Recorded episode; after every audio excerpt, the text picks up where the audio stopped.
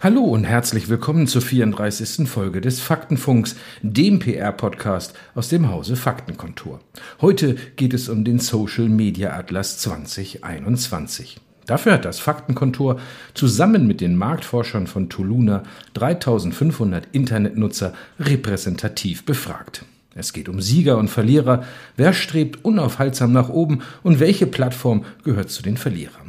Fragen, die ich gleich Dr. Roland Heinze, dem Geschäftsführer des Faktenkontors, stellen und auch mit ihm klären werde. Mein Name ist Jörg Wernin, heute Ihr Gastgeber und Host im Faktenfunk. Und jetzt viel Spaß!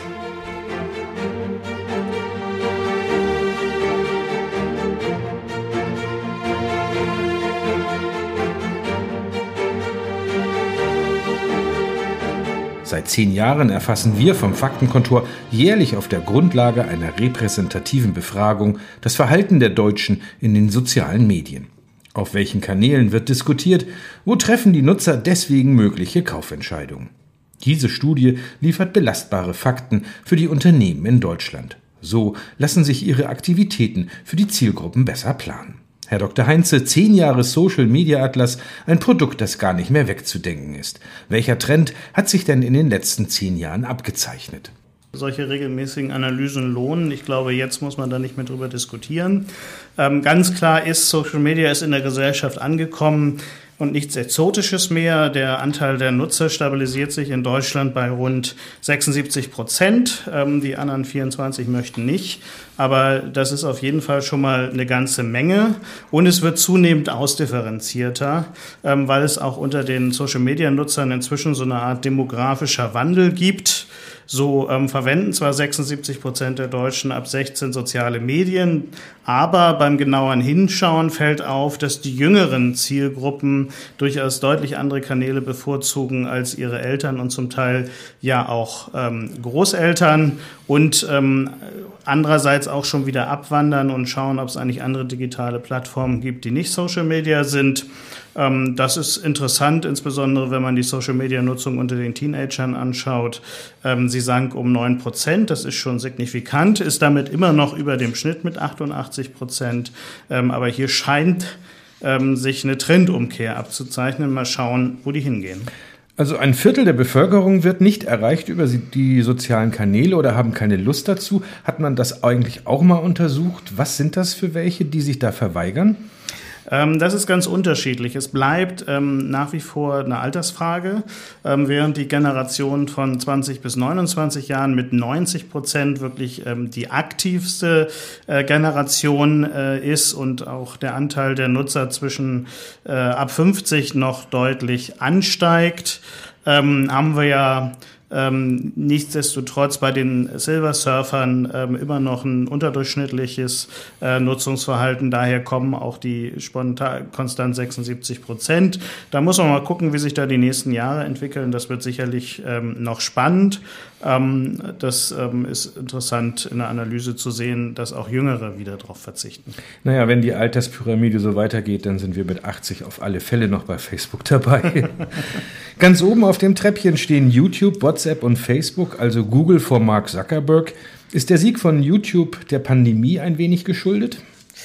Ähm, ja, das ist eine interessante Frage. Wir müssen mal einmal feststellen, dass es insgesamt kaum Bewegung unter den äh, Top 3 gibt. Das ist jetzt nicht pandemiebedingt. Ich glaube, ähm, dass das einfach die Platzhirschen sind. Nichtsdestotrotz, ähm, das bewegte Bild ähm, ist an WhatsApp vorbeigezogen, also YouTube.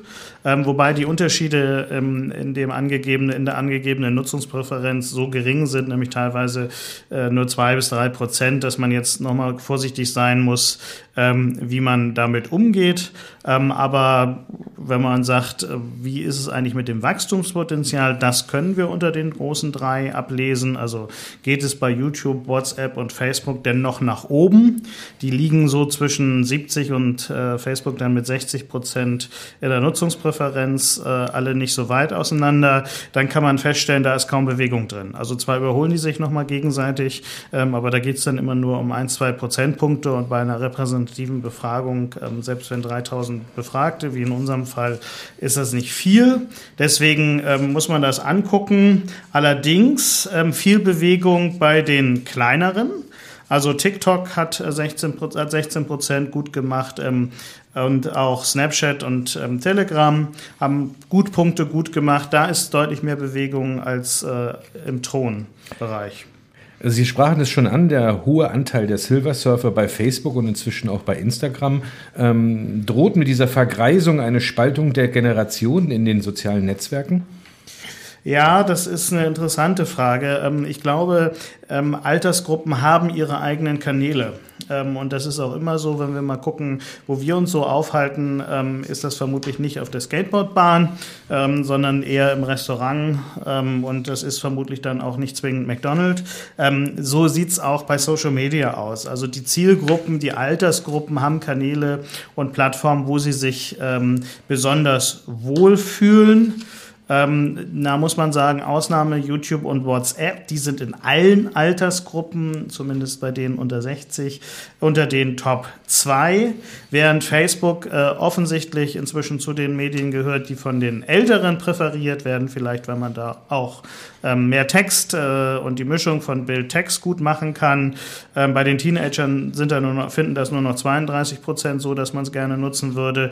Ähm, damit ist es unter ferner, ferner Liefen. Ja, und wenn man mal richtig reinguckt und auf die Bilder guckt, da werden immer Sonntage beim Kaffee trinken und Dinge, die man beim Essen hat und Familienereignisse gezeigt. Das ist ein bisschen Familienalbum, wo man früher Fotoalben im Schrank hatte, geht man heute mit der Familie am Sonntagmittagstisch mal auf Facebook. Ähm, das ist eher eine Sache der Älteren als die der Jüngeren. Ist ja eigentlich gut für die Unternehmen. Bestimmte Zielgruppen sind so leichter zu definieren und dann ja auch zu erreichen, oder? Ja, ähm, dazu müssen sich die Unternehmenskommunikatoren allerdings auch die Mühe machen, nicht den äh, Sonntagsmittagstisch äh, oder Kaffeetisch nachzuahmen, ähm, sondern mal sehr genau zu gucken, welche Zielgruppe sie äh, wo finden, weil ihre Eltern ja nicht immer zwingend die, auch die Zielgruppe der Kommunikatoren sind, sondern manchmal ist die ja auch jünger oder gleich alt. Ähm, deswegen äh, lohnt die Analyse bevor man Geld versenkt, weil Geld kann man auf den sozialen Kanälen für Kommunikation und Werbung derzeit schon ziemlich viel versenken. Seit ein paar Tagen hat Facebook seine News freigeschaltet, kuratierter Content von zahlreichen Verlagen, äh, für die Facebook auch bezahlt. Ist das ein notwendiger Schritt, um attraktiv im hart umkämpften Markt zu bleiben? Also erstmal ist es grundsätzlich natürlich richtig und wichtig, dass Content Creator für ihre Arbeit bezahlt werden.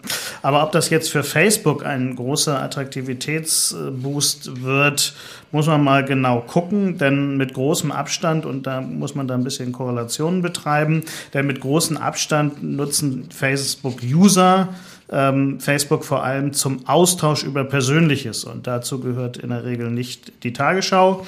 Ähm, Tagesgeschehen ist zwar Platz zwei, aber mit großem Abstand. Also 21 Prozent der Befragten sagen, das nutzen sie zum Austausch über Tagesgeschehen. Fast 50 Prozent, also jeder Zweite sagt, das steht im, da steht Persönliches im Vordergrund.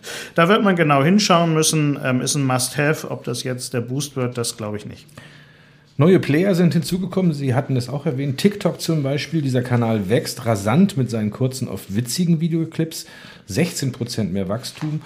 Ein Kanal, mit dem sich schon einige Marketingabteilungen in den Unternehmen angefreundet haben. Geht da noch mehr und ist das vielleicht auch ein Ruf an die Jugend in Zeiten des Wahlkampfes? Also TikTok ist auf jeden Fall interessant, hat mit 16 Prozent auch den stärksten Zuwachs, ist aber gleichzeitig ähm, erst bei 26 Prozent bei den Nutzern angekommen.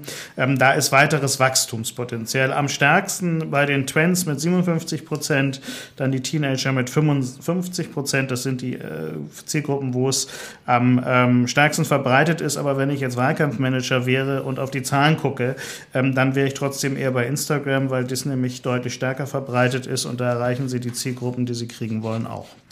Ebenfalls zu den Gewinnern in der B2B-Kommunikation zählt LinkedIn. Was machen die eigentlich besser als Xing? Das ist ja eigentlich ein deutsches Produkt und hat ja eigentlich mal als Leader das angeführt.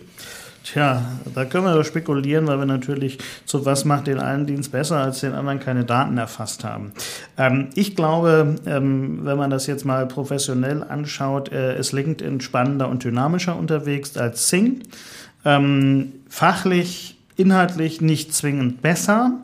Ähm, aber ähm, da ist irgendwie auch mehr los und mehr Interaktion und die Oberfläche ist einfach ein ganz anderes Erlebnis im Vergleich zu Zing und da könnte auch ein Erfolgsgeheimnis liegen. Ein Erfolg, der ja auch viele Kommunikationsabteilungen, das merken wir selbst in den Unternehmen, ähm, antreibt, hier präsent zu sein.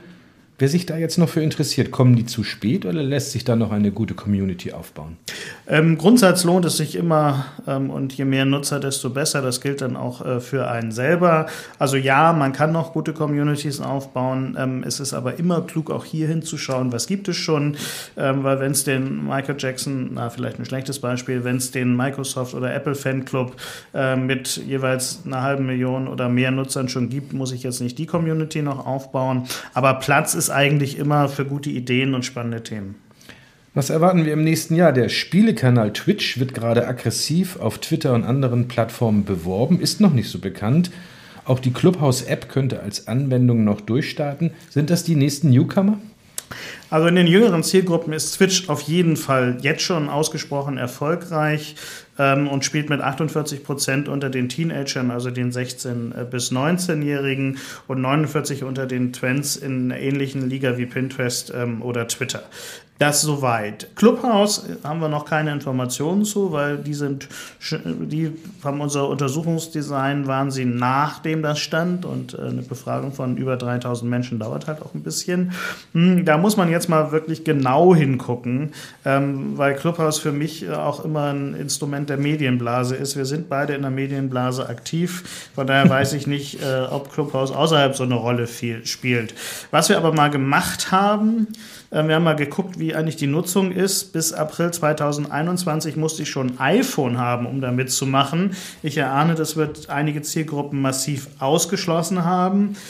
Dann das, was eigentlich an ähm, ähm, an Anreiz gedacht war, diese Einladung, die man von einem bereits registrierten Nutzer bekommen hat, ist auch schwierig. So, nun gibt es seit 2021, weil die das wohl auch erkannt haben, also seit Mai, eine öffentliche Beta-Version für Android. Ähm, ja, und dazu werden wir dann demnächst irgendwas hören.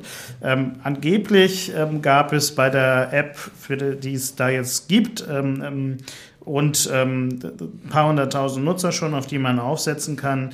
Ähm, ja, wir müssen mal sehen. Ich erahne, äh, dass es auch immer äh, mal Hypes gab und Second Life ist für mich immer noch das Präsenteste und eventuell gehört Clubhouse auch in die Kategorie. Naja, spätestens beim nächsten Social Media Atlas im nächsten Jahr werden wir sehen, ob Clubhouse und Twitch durchstarten konnten. Vielen Dank, Herr Dr. Heinze, für die spannenden Ausführungen. Wer den ganzen Social Media Atlas, die ganze Studie gerne lesen möchte oder auch erwerben möchte, kann sich an das Faktenkontor wenden unter der bekannten www-Adresse faktenkontor.de.